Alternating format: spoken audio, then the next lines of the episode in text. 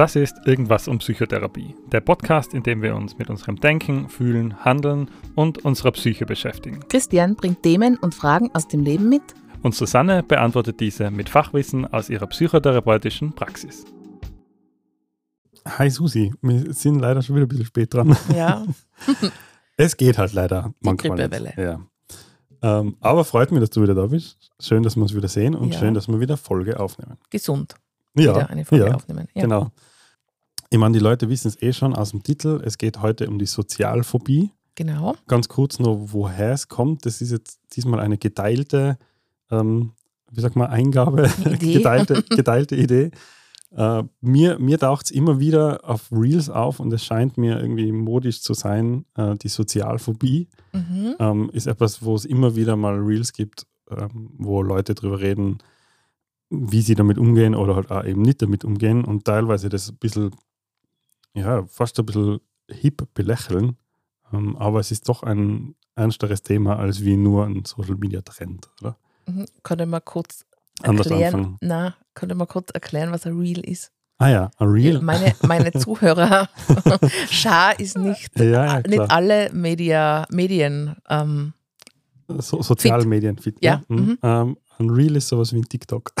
das Ja. hilft jetzt gar nicht genau. Nein, aber ich weiß wirklich so von Ja. so Mütter und Ja. Großmütter ähm, wissen jetzt nicht, was. Ja, also Reel sage ich deswegen, weil es die Instagram-Version davon ist, Ja. von so Kurzvideos, so Hochformat-Kurzvideos, die meistens nicht einmal übertrieben gut produziert sind technisch. Also das, das kann man sich nicht Mhm. wie einen Werbespot vorstellen, sondern eher wie einfach ähm, so, so wie so eine Sprachnachricht bei WhatsApp, das kennt man vielleicht, Mhm. aber halt mit einem Videobild dabei.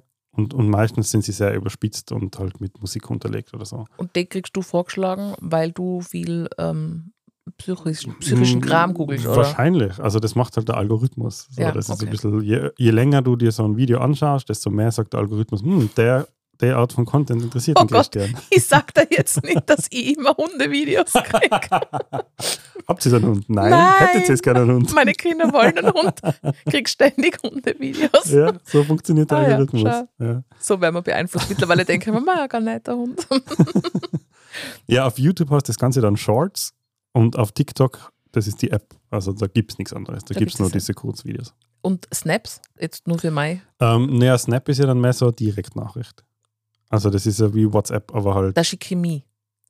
Ja, aber also bei einem Snap, dann, das ist ja mehr so, wie wenn ich dir eine SMS schreibe. Und nicht, das, das schreibe ich nicht in die Welt hinaus. Wobei man kann? Es Snaps auch in die. Welt hinaus Es gibt schicken. doch noch was.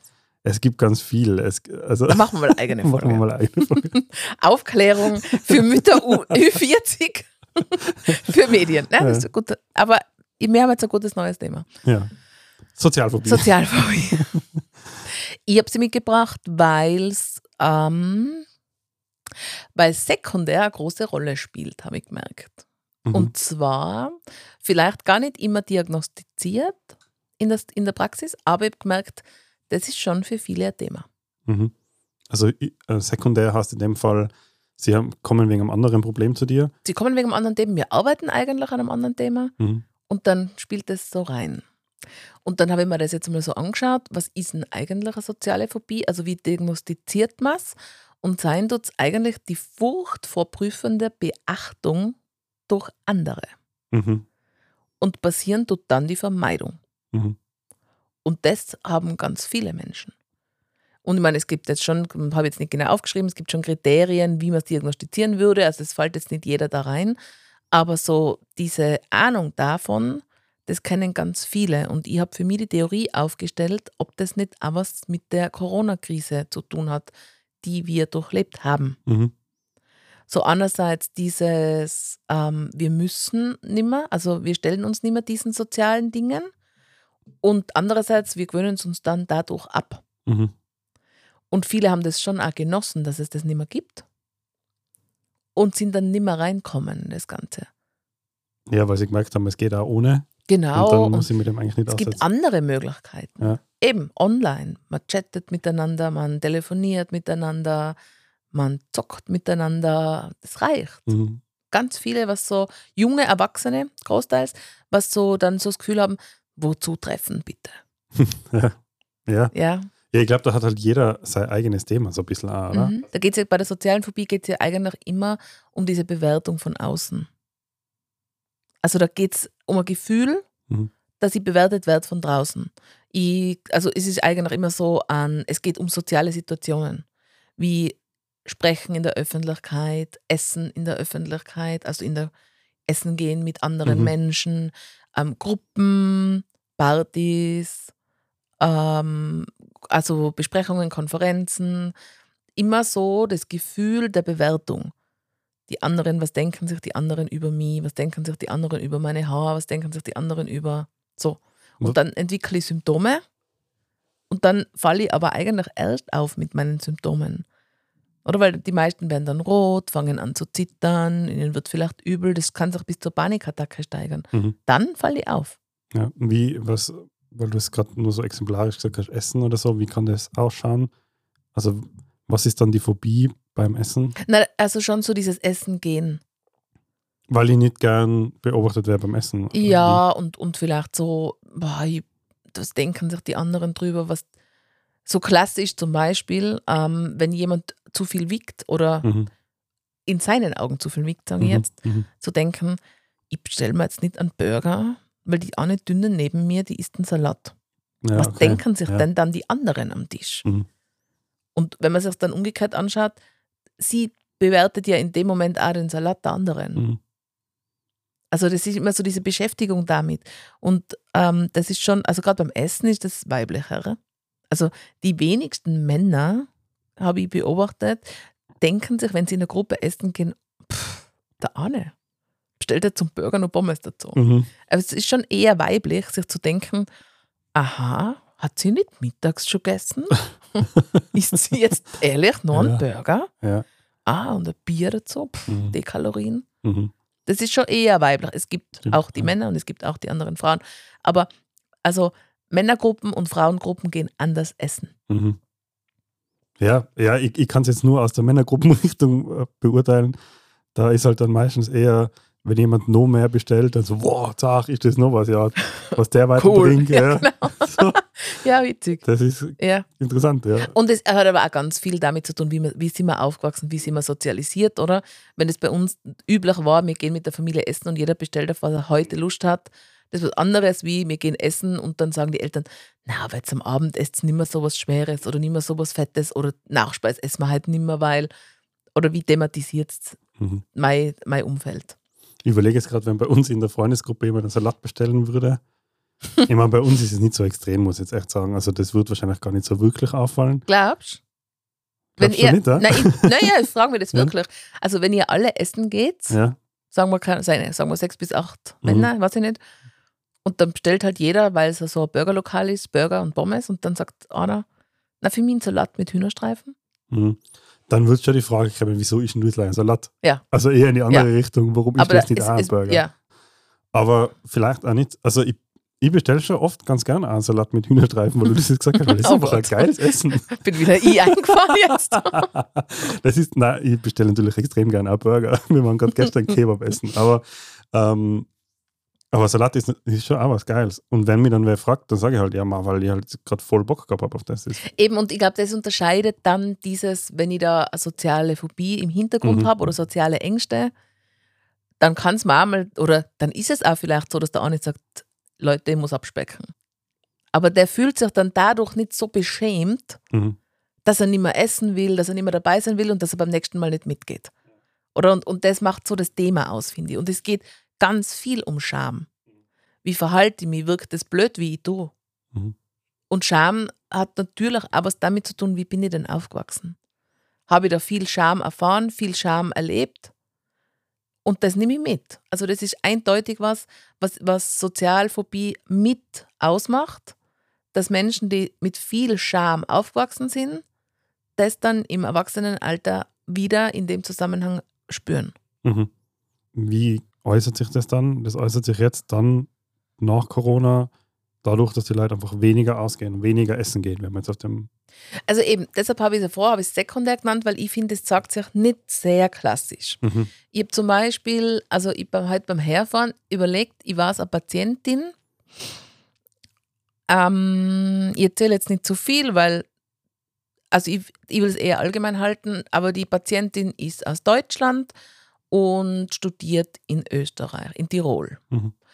Und ähm, Gibt es ja jetzt auch nicht nur einmal. Genau, ne, Schon, aber also, äh, man weiß so ein bisschen, wenn man aus Tirol kommt oder wenn man als Deutsche, Deutscher in Tirol ist, da gibt es schon so ein bisschen an Schmäh. Mhm.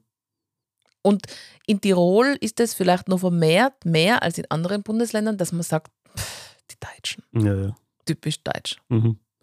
Mhm. typisch deutsch, typisch Deutschland. Und die ist aus einem anderen Grund bei mir in Therapie oder war bei mir in Therapie und hat dann mit der Zeit, sind wir ganz viel auf das Schamthema gekommen. Mhm. Und die hat ganz viel Scham empfunden in ihrer Kindheit, weil der Papa immer in Zusammenkünften, egal in welchem Zusammenhang, immer thematisiert hat, dass sie so dünn ist. Mhm. Und der hat es aber, das war so als- vom Typ her, wie sie den beschreibt, ähm, war das nicht bös gemeint, nie. Mhm. Sondern, ähm, ich weiß nicht, ob du das kennst, wenn, wenn Eltern das machen, die meinen das nicht gemein und nicht böse, aber das kommt oft ganz schräg an. Mhm. So in der Gruppe, na, unser Stecken. Mhm. Setz dir mal zu, isst mal was, Madel. Ja, ja. Ja, frag mich, ich bin zwei Meter groß. Ja. Das macht was sie mich mein Leben lang Okay, na gut, haben. gut. Also ich Ja. Mhm. kenne das nicht, bin weder groß Mhm. noch stecken. Aber, aber das ist halt so und geht aber umgekehrt genauso. Mhm. So, na, das gefällt mir. Na, das gefällt mir, dass bei dir was dran ist. Ja, ja. Komm wir mal her, lass dir mal drucken. So, oder? Und das macht was mit uns, wenn das in der Kindheit so aber auf fast ironisch witzig dauernd gesagt wird, weil die Botschaft dahinter ist ja eigentlich, du bist zu dünn, du bist zu dick, du bist nicht richtig. Mhm. Aber es hat sie trotzdem eine gute und eine enge Beziehung zum Papa gehabt. Mhm. Aber im Laufe der Therapie sind diese Erinnerungen immer wieder kommen. Und dann ist, hat eine Parallele hat sich entwickelt und zwar ist sie in einer Studienrichtung, Gruppe, wie auch immer, die einzige aus Deutschland. Ist aber auch die beste. Mhm. Und dann sind immer Für einen wieder. Tiroler blöde Kombi. Ja, genau. Ja. Und dann sind von Studien wirklich Freunden, Mhm. mit denen sie zusammen wohnt, mit denen sie zusammen Sport macht, die Freizeit verbringt, immer wieder so diese Sachen kommen, diese Bemerkungen ähm, von, naja, typisch deutsch. Mhm. Wenn sie die besten Noten gekriegt hat, wenn sie die besten ähm, Sachen ab, äh, weiß nicht, wie man da genau sagen soll, um es neutral zu halten einfach, ähm, da war es immer herausragend gut. Und es ist aber immer so ein bisschen die eigentlich boshafte Bemerkung kommen, ja, typisch deutsch. Wir Tiroler, wir gehen halt am Nachmittag Skifahren und die Deutsche tut halt bis drei in der Früh umtüfteln. So auf die Art. Da geht es um so Versuche auch und so. Und da ist ein riesen Leidensdruck entstanden, sodass sie dann aufgehört hat, mit dieser Gruppe Dinge zu machen. Mhm. Und dann hat sie können diese, diese, diese Verbindung herstellen im Laufe der Therapie und im Laufe dem, dem eine Beachtung zu geben, oder?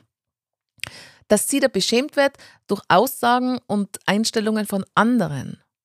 Und das hat überhaupt nichts mit ihr zu tun. Es hat als Kind schon nichts mit ihr zu tun gehabt, dass der Papa das sagt, ohne nachzudenken quasi, und sie aber sehr, sehr gern gehabt hat. Und jetzt die Tiroler oder diese Studienfreunde einfach, die sagen das halt einfach. Ja, ja. Und am besten gelungen ist es ihr dann aus dem auszusteigen, wie sie es angefangen hat zu thematisieren. Beide in der Freundesgruppe. Ja, genau. Also sie ist dann angesprochen. ja, genau. Okay, und Sie- wie haben die reagiert? Also sie hat das gemacht, was sie als Kind eigentlich gebraucht hätte. mhm. Mhm. Oder? Als Kind wird man brauchen, dass man irgendwann sagt, ähm, ich finde das nicht lustig, mir tut das weh. Sagt man natürlich nicht als Kind. Ja. Und da hat sie dann angefangen, da hat es eine Schlüsselszene gegeben, da sind sie gemeinsam in der Gondel runtergefahren vom Berg und dann hat es halt wieder, also da war es kalt und sie hat halt irgendwie, ich weiß nicht mehr genau, sie hat halt irgendwas mitgehabt, was sie nicht so Hitzekissen, wie sagt man denn, was Ah, halt warm wird. Ja, genau. So, ja, mega Sie hat das mitgehabt, ja, Ja, genau. ja. Hat zwar mitgehabt, hat die geknickt und eingesteckt und Mhm. hat sich ihren Mundschutz aufgezogen und war halt so quasi die Einzige, was für sich gut vorgesorgt hat. Mhm. Mhm. Und dann haben die alle gesagt, na typisch deutsch. Mhm. Na, die Deutsche habt ihr das gesehen. Die hat Aber sogar alles kalt. Mit. Aber war alles zu kalt. kalt. Ja, ja, das ist klassisch. Genau. Ja. Und das war aber eigentlich wirklich lustig, die, die Szene in der Gondel, so beschreibt sie es auch. Und sie hat gesagt, sind dann die Tränen gekommen. Und das ist eine erwachsene Frau. Und die hat es dann thematisiert und die hat dann gesagt, wisst ihr was, das geht schon seit zwei Jahren so, ich halte das nicht mehr aus. War dann irrsinnige, äh, äh, man das ist eine Gondelfahrt dauert ja nur Minuten, oder? Es war ganz eine schreckliche Stimmung im Raum, hat sie gesagt. Niemand hat mir was gesagt, weder sie noch die anderen. Und irgendwie hat sich dann danach lösen lassen. Die sind dann zu ihr gekommen und haben gesagt, wir haben einfach null nachgedacht. Es hat überhaupt nichts mit dir als Person zu tun. Der Schmäh ist einfach unbedacht die ganze Zeit gelaufen. Ja. Ja, also ich muss da mal, äh, wie sagt man, eine Lanze brechen für alle Tiroler. Ich, ich kenne das leider echt viel mhm. zu gut, aber man meint es nie wirklich mhm. besser, oder? Ja. Aber es aber natürlich, es kommt. Auf, es kommt ja. ja, und, es, und es wird unterschiedlich aufgefasst. Ich habe ganz viele Deutsche schon erlebt, die selber mhm. dann sagen, ich war sehr typisch deutsch, so, mhm. die dann halt da einsteigen. Aber ich glaube, also man ist jetzt als Tiroler, glaube ich, in Wien auch nicht immer ganz hundertprozentig beliebt. Oder ja. eben schon sehr. Da gibt es so diese und jene, oder? ja, genau. Ja. Ähm, aber ich, also so extrem erlebt, so kenne ich das überhaupt nicht, dass man das tut, oder? Also ich finde, das, was da mit Deutschen passiert, und eben, so wie du sagst, ich habe mich dann auch extrem zusammengerissen danach und habe das mir extrem zu Herzen genommen, weil ich die als so taffe junge Frau erlebt habe. Die ist wirklich mit ganz einem anderen Thema, also ich will den Zusammenhang jetzt nicht herstellen, aber die ist mit ganz einem klaren Anliegen zu mir gekommen und war dann ein halbes Jahr bei mir und das hat sich auch ganz gut lösen lassen. Und wie dieses Nebenthema so groß geworden ist, habe ich selber mir gedacht, um Gottes Willen, ich würde das teilweise auch sagen, mhm. glaube ich. Ja. Und ich habe ihr das dann auch zur Verfügung gestellt. Ich habe dann gesagt, dass mir das jetzt total beschämt in der Situation, dass ich mir denke, oh Gott. Mhm. Aber das hat ihr irgendwie, das hat im Nachhinein hat sie gesagt, das hat ihr irgendwie, irgendwie auch unterstützt, so zu merken, okay, da gibt es offensichtlich was an Tirolern, das ich nicht verstehe. Ja. Das ist, das wäre fast eine ganz eigene Folge wert. Also die Tiroler haben ja innerhalb von Österreich schon einmal Heute haben wir so einen, einen Folgen, ähm, Folgenthemenfindungstrip. Ähm, ja, es ist, weil vor allem wir Tiroler sind ja bekannt dafür, äh, der Tiroler Grant, oder ist ja, ist ja so ein Wort, wir mögen ja Korn. Also da, da muss, sie, muss sie sich als Deutscher ja nicht einmal irgendwie äh, als Einzel außergepickt worden, weil mhm. es gibt in Tirol genauso den Spruch, man die depperten Wiener und, mhm. Und ja, die scheiß Italiener. Einige, ja, genau. Und also es gibt ja, also wir ja. ja gar keinen. Ja, so, also wenn man sich so anschaut, ist es wirklich krass. Es ist eigentlich ja. zart. Es ist eigentlich ja. schon, es ist schon recht ähm, intensiv. Ja. Ich, ich kenne das auch, also vor allem diesen, diese typisch Deutsche und so. Mhm. Ich habe jetzt im, im, Freundeskreis früher eigentlich nie ähm, Deutsche gehabt, das hat sich einfach nicht ergeben. Und jetzt seit eben seit zwei, ein, zwei Jahren sind auch Deutsche in meinem Freundeskreis. Das, das, kann man gar nicht sagen. Ich habe mich jetzt weiterentwickelt. Ich habe auch Deutsche in meinem Freundeskreis. Oh Gott, das ist so schlimm. Das ist, wie man sagt, ich bin nicht ausländerfeindlich. Ich habe ja auch Schwarze in meinem Freundeskreis. Also ganz schlimm. Das fühlt sich gerade ganz komisch an, das zu erzählen.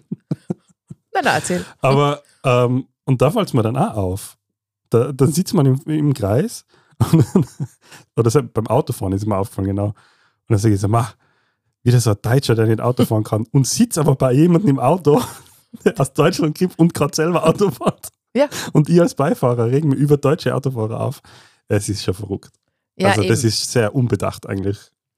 Ja, aber und, und ich glaube eben, dass, dass, das zeigt dann aber so auf, was das passieren kann. Ja, oder? voll, ja. Und, und aus welcher so unbedachten Situation aus nämlich auch. Genau, ja. ja. Ähm, jetzt fällt es mir selber schwer, die Kurve wieder zu kratzen und zum Thema zurückzukommen. ähm, aber das ist schon einer der, der ersten Schritte, wo man aktiv wird. Mhm. Also davor schaut man sich schon ein bisschen an, ähm, wie gehe ich mit Bewertungen um? Was erwarte ich? Es geht ganz viel auch um Erwartung, oder? Weil wenn ich aufhöre, also um, ich muss es nochmal sagen, um zum Ursprungsthema zurückzugehen, wenn ich aufhöre, in soziale Dinge zu gehen, soziale Zusammenkünfte zu meiden, oder? Und ähm, man kennt es oft von Partnerschaften. Man kennt es oft, dass von einem die Freundin nie mitgeht oder von einer der Partner nie mitgeht. Und da, da, da kommt man dann manchmal drauf, da geht es schon um solche Dinge, die mag das einfach nicht. Und natürlich, da ist schon noch Spielraum zwischen dem mag das einfach nicht, weil manche mögen halt einfach keine Bälle oder Partys oder Discos. Oder da entwickelt jemand eine soziale Phobie. Aber da geht es schon stark um das zu schauen, wo liegt denn da meine Bewertung? Geht es da um, um Fremde? Also geht es um das, dass ich da auf eine Party gehe und ich kenne dort niemanden? Oder geht es um das, ich gehe in den Freundeskreis meines Partners, zur Familie meines Partners und ich habe Angst, dass die auf mich schauen, wie du ich. Bin ich schon gut genug für den Christian?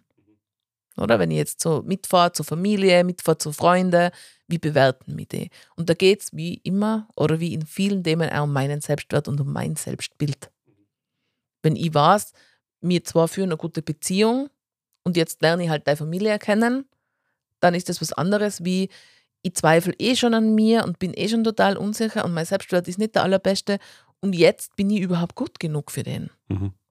Ist das automatisch immer quasi diese, ähm, diese Phobie oder das aus dem sich raus oder kann es auch einfach sein, dass man halt einfach die Freunde nicht mag? Ja, na eben. Man kann auch die Freunde nicht mögen. Ja. Ja. Weil es ja auch Es ist auch legitim. nicht ja, ist auch sagen, "Ma, legitim oder ich mag einfach. Tut mir leid, den Freundeskreis, die meisten sind eh ganz nett, aber die eine oder der eine Mensch im Spezifischen, mit dem kann ich halt einfach nicht. Ja, und, und so wirklich eine soziale Phobie hast du, ich vermeide nicht nur das eine, sondern ich vermeide alles, was soziale Mhm, okay, Zusammenkünfte ja. anbelangt, Ja. wo ich in Interaktion gehen muss. Mhm. Ich kann gut ins Einkaufszentrum fahren, einkaufen und wieder heimgehen. Ich kann gut, manchmal können ganz gut mit Einzelnen und Mhm. das ist auch einer dieser Tipps, wenn man anfängt, man, da sollte man schon anfangen, aktiv zu werden. Mhm. Oder mit einer sozialen Phobie habe ich eine irrsinnig große Einschränkung. Und ein Tipp ist schon auch, aktiv zu werden. Und das hilft dann schon, wenn man eine Vertrauensperson hat. Wenn man sagt, okay, mit dir gemeinsam kann ich zu viert essen gehen. Mhm. Weil da habe ich die und wenn ich merke, mich überfordert das, dann führst halt du das Gespräch. Mhm. Oder mit dir gemeinsam kann ich dieses und jenes machen. Mhm. Das ist schon oft, dass die das dann erweitern müssen, den Kreis. Entweder mit Partner oder mit Eltern und dann muss man halt anfangen zu erweitern, dass man schon irgendwann das Gefühl hat, ich könnte auch allein. Das heißt, da ist äh, auch wieder ganz wichtig, sich einfach jemanden dazu holen, oder? Also auch bei dem, wie bei dem Fallbeispiel, wo du gesagt hast, in dem Moment, wo sie es ausgesprochen hat in der Gruppe, Mhm, ist es besser geworden. genau. Das heißt, wenn ich bei mir selber merke, irgendwie, da könnte eine Sozialphobie da sein, dann vielleicht einfach mal eine Vertrauensperson suchen, vielleicht Mhm. den besten Freund, die beste Freundin, Mhm. vielleicht Verwandte, die Mama, wer auch immer. Und dann einmal mit einbeziehen, oder? Ja. Und, den, und mit dem. Mhm. Und also das Ansprechen fällt mir gerade auf, da gibt es schon noch, die, also ich finde, da gibt es dieses eine, die, die Situation ansprechen, aber was auch sehr hilfreich ist, ist es ähm, in der Situation anzusprechen. Also zum Beispiel sagen, ich bin so lange nicht mitgegangen, weil ich irgendwie so das Gefühl gehabt habe, ihr wollt mir da gar nicht dabei haben. Mhm. So eigentlich so meinen Anteil preisgeben. Mhm. Und das Aber ist es jetzt ist irrsinnig schwierig. ich wollte gerade sagen, so ist es vielleicht schwierig, aber es gibt schon zum Beispiel, man kann es ja, auch da kann man irgendwie schon auch mit Schmäh besser. Manchmal. Also so zum Beispiel Eltern vom Partner kennenlernen. Zu sagen, pff, ich war ganz schön nervös, was ihr jetzt da alles von mir wissen wollt. Oder ob ich reich. Ob ich Eiern Christian, ob ich da schon die Richtige bin. So, wenn man so ein bisschen. Und dann, das ist eigentlich ein Gesprächsöffner, oder? Wer würden dann sagen, ja, haben wir uns schon überlegt, wie wir Boah, das stell dir das einmal vor, weil das wäre das wär so hart. Aber das, das, wäre richtig hart asozial, oder? Oder das- Natürlich, das nein, vor, aber das oder? ist auch dasselbe. Wir haben einmal das Thema gehabt über dieses ähm, Prüfungsangst, glaube ich, oder Mhm. Referate halten. Das ist ja derselbe Türöffner, einfach meins zur Verfügung zu stellen. Mhm. Auch wenn ich irgendwo ganz ein wichtiges Vorstellungsgespräch habe. Es ist eigentlich totaler Eisbrecher zu sagen, ich bin total nervös, Sie sehen es eh. Mhm. Da fange ich mal an zum Zittern oder Ja. da versagt mir die Stimme, aber ist mir voll wichtig, dass ich mein Ding jetzt da loswerde. Und das hilft auch bei Mhm. ja, sozialen Geschichten. Ja. Mhm. Da hilft es auf jeden Fall. Und Mhm. gerade wenn es um Soziale geht, sich da einfühlen, kann eigentlich schnell ein Gesprächspartner, wenn er sowas hört. Mhm. Ähm, eben dann eine Vertrauensperson. Ähm, was auch wichtig ist, ist so dieses sich anzuschauen, mit was für Gedanken gehe ich hin. Ich, ich kann das nicht, ich mag das nicht, ich habe Angst, dass ich bewertet werde, ich habe Angst, dass die mich alle doof finden, ich habe Angst, dass die mich alle was auch immer finden. Mhm. Und sich einmal anzuschauen, wie bin denn ich, wenn ich einen neuen kennenlerne? Denke mir dann immer sofort über den alles Mögliche oder denke mir einfach nur, na, schau wie nett. Mhm. Da ist ein Neuer Ja. dabei. Ja. Und man darf danach draufkommen, okay, wir werden nicht enge Freundinnen oder man darf danach draufkommen, Mann, wir sind uns total sympathisch. Aber ich bewerte selber nicht so. Warum sollten denn alle mich so bewerten? Mhm. Dass ich mir das einmal rausnehme. Mhm. Dass ich nicht überall, wo ich hinkomme, mit Bewertung zu tun habe. Ja, sondern das, also was für mich so eine Erkenntnis war, was vielleicht damit einpasst, die meisten Menschen bist du mal prinzipiell egal. Mhm. Also die meisten Menschen Ja. interessieren sich einmal prinzipiell einfach nicht für die. Ja, Weil jeder Mensch halt in seiner eigenen Welt und in seiner eigenen Blase lebt und jedem sein Leben ist komplex und jeder hat, also so komplex wie du glaubst, dass dein Leben ist, so glaubt jeder über sich, dass sein Leben ist, oder? Mhm. Der interessiert sich einmal primär gar nicht für dich. So. Ja, Ja. ja, das ist wirklich so. Hm. Und, und, und dieses einmal von mir selber zu beobachten, aha, wenn ich da dabei bin, das ist gar nicht so, dass doch dann die anderen alle denken, jetzt ist sie dabei. Mhm. Sondern natürlich ist es schwieriger, wenn ich, wenn ich mich lang rausnehme. Mhm. Dann da wieder reinkommen ist Dann fällt schwieriger. es halt auf. Genau. Aber Ab- die meisten wird es dann auch trotzdem eher egal sein. Und manche werden sich sogar freuen, wenn sie sagen, "Ma, cool, dass du wieder mal da bist. Mhm. Und praktisch niemand wird sagen, "Boah, jetzt ist die da. Genau. Ja. Mhm. Ähm, ja, und was mir auch noch helfen kann, ist, wenn ich so für mich was finde, wo ich gut zu mir finde vorher. Wenn ich für mich was finde wie eine Entspannungstechnik, wie irgendwie so atmen. Atmen ist voll wichtig. Ähm, wir tun ja tendenziell, wenn wir nervös werden oder ängstlich werden, viel zu wenig ausatmen. Also wenn ich nervös werde, nachher werde ich kurzatmiger, dann fange ich an irgendwie so und mich dann ganz viel aufs Ausatmen konzentrieren wenn ich in so eine Situation komme, einfach mal zu sagen, okay, jetzt tue ich bis zwei einatmen und versuche mal bis fünf, sechs, sieben ausatmen. Ich automatisch ruhiger. Das ist ja also, so geht man ein, Entspannungen in Meditationen, in, in alle möglichen Dinge, da geht es immer ganz viel ums lange Ausatmen und da kann ich mich selber regulieren. Und das kann ganz hilfreich sein in solchen Situationen. Ja, jetzt haben wir eh einige Tipps gesammelt. Ähm, Gibt es noch was zusammenfassend oder zum Abschluss zu erzählen? Mm, Zum Abschluss zu erzählen, ähm, was ich schon wichtig finde, ist einfach sozusagen, Kinder und Jugendliche haben eigentlich kaum bis selten soziale Phobien. Mhm. Da ist ganz viel entwicklungsbedingt. Mhm. Und das ist sowas, wo, wo mir einfach schon ein paar Mal aufgefallen ist, wo die Eltern irgendwie so einen Stress kriegen, jetzt will sie da nicht mehr hin oder will er da nicht mehr hin. Das hat schon auch viel mit unserer eigenen Entwicklung zu tun. So Abgrenzung und ein bisschen ausprobieren, wie wirke ich wo. Mhm. Und da tut man, da tut man viel später diagnostizieren als bei Erwachsenen. Mhm. Weil bei Erwachsenen fällt es ja eher auf, weil sie es aufhören. Mhm. Was sie schon mal gemacht haben. Genau, Ja. ja. Und das heißt, also man kann da bei Kindern und Jugendlichen entspannter hinschauen und beobachten und Erwachsene vielleicht auch eher so diese Entspannung wieder geben, indem man sagt, okay, das kann ja einfach eine Phase sein. Mhm. Ist halt jetzt im Moment nicht angenehm gewesen, aber wie können wir gemeinsam schauen, dass es dir wieder gelingt, wohin zu gehen, wo du warst, das hat man früher eigentlich gut getan. Weil das ist so das, meistens, wenn man damit arbeitet, was war denn früher gut daran, da kommt ganz viel. Weil du das jetzt gerade sagst, dann ist das etwas, was sich auch einfach jederzeit entwickeln kann, oder? Das ist jetzt nicht unbedingt etwas, was aus einer dramatischen Erfahrung oder auf ein spezif spezifisches Event Mhm. zurückzuführen sein muss. Genau, sowohl als auch. Mhm. kann auch einfach plötzlich daherkommen, wie Ja. jetzt eben durch Corona, weil halt jetzt zwei Jahre das alles anders war. Ähm, das heißt, so schnell wie das kommt, kann es dann auch wieder gehen. Also ich habe jetzt, fällt mir gerade noch ein, also aus der Entwicklung habe ich eher so den Eindruck, dass da ist schon, sind so Ver Veranlagungen auch da, oder? Wie bin ich aufgewachsen? Sind meine Eltern die totalen Socializer? Bei uns war immer Besuch, bei uns war immer was los. Wir haben immer viel interagiert im Urlaub, überall. Oder war das eher so, dass meine Mama gesagt hat, na, schau, wie die uns anschauen. Schau, wie die wieder tun. Da, da, schau. Oder dann kriege ich ja schon irgendwie so ein bisschen eine paranoide Idee von, wie tut man mit uns und man meint es uns nicht gut. Und ich, will- ich will da nicht hingehen, weil sonst redet man über uns. Da, da, da spielen Eltern oder das, wo ich aufwachse, die Umgebung schon eine Rolle. Also da kann sich sowas schon entwickeln. Aber es kann auch, so wie du sagst, es kann einfach einen Auslöser geben. Es kann einfach ganz eine schlechte Erfahrung geben oder ganz was beschämend, blamierendes. Es kann, so wie die Pandemie zum Beispiel, eine Zeit geben, wo wir alle nicht mehr raus dürfen und plötzlich entwickle ich das Gefühl von, hm, ist eigentlich fein. Und da hat es auch, das muss ich jetzt schon auch sagen, bei Kindern und Jugendlichen auch andere Entwicklungen geben. Dass es da schon auch einfach dann so fast zu, zu, so, zu fast sozialen Phobien kommen ist. Dass die einfach dann irgendwie das Gefühl gehabt haben, ich kann auch online mit den ganzen Kontakt halten, brauche ich mir nicht mehr antun, wohin zu gehen. Ja, es war halt schon äh, eine Ausnahmesituation, oder? Genau. In, in jeder Und- Form. Ja, und da geht es um das, wie tun wir danach? Kriegen wir da wieder hin? Mhm. Kann ich da mit Übung, mit Begleitung wieder hinkommen oder geht es nicht mehr und dann brauche ich wirklich therapeutische Unterstützung?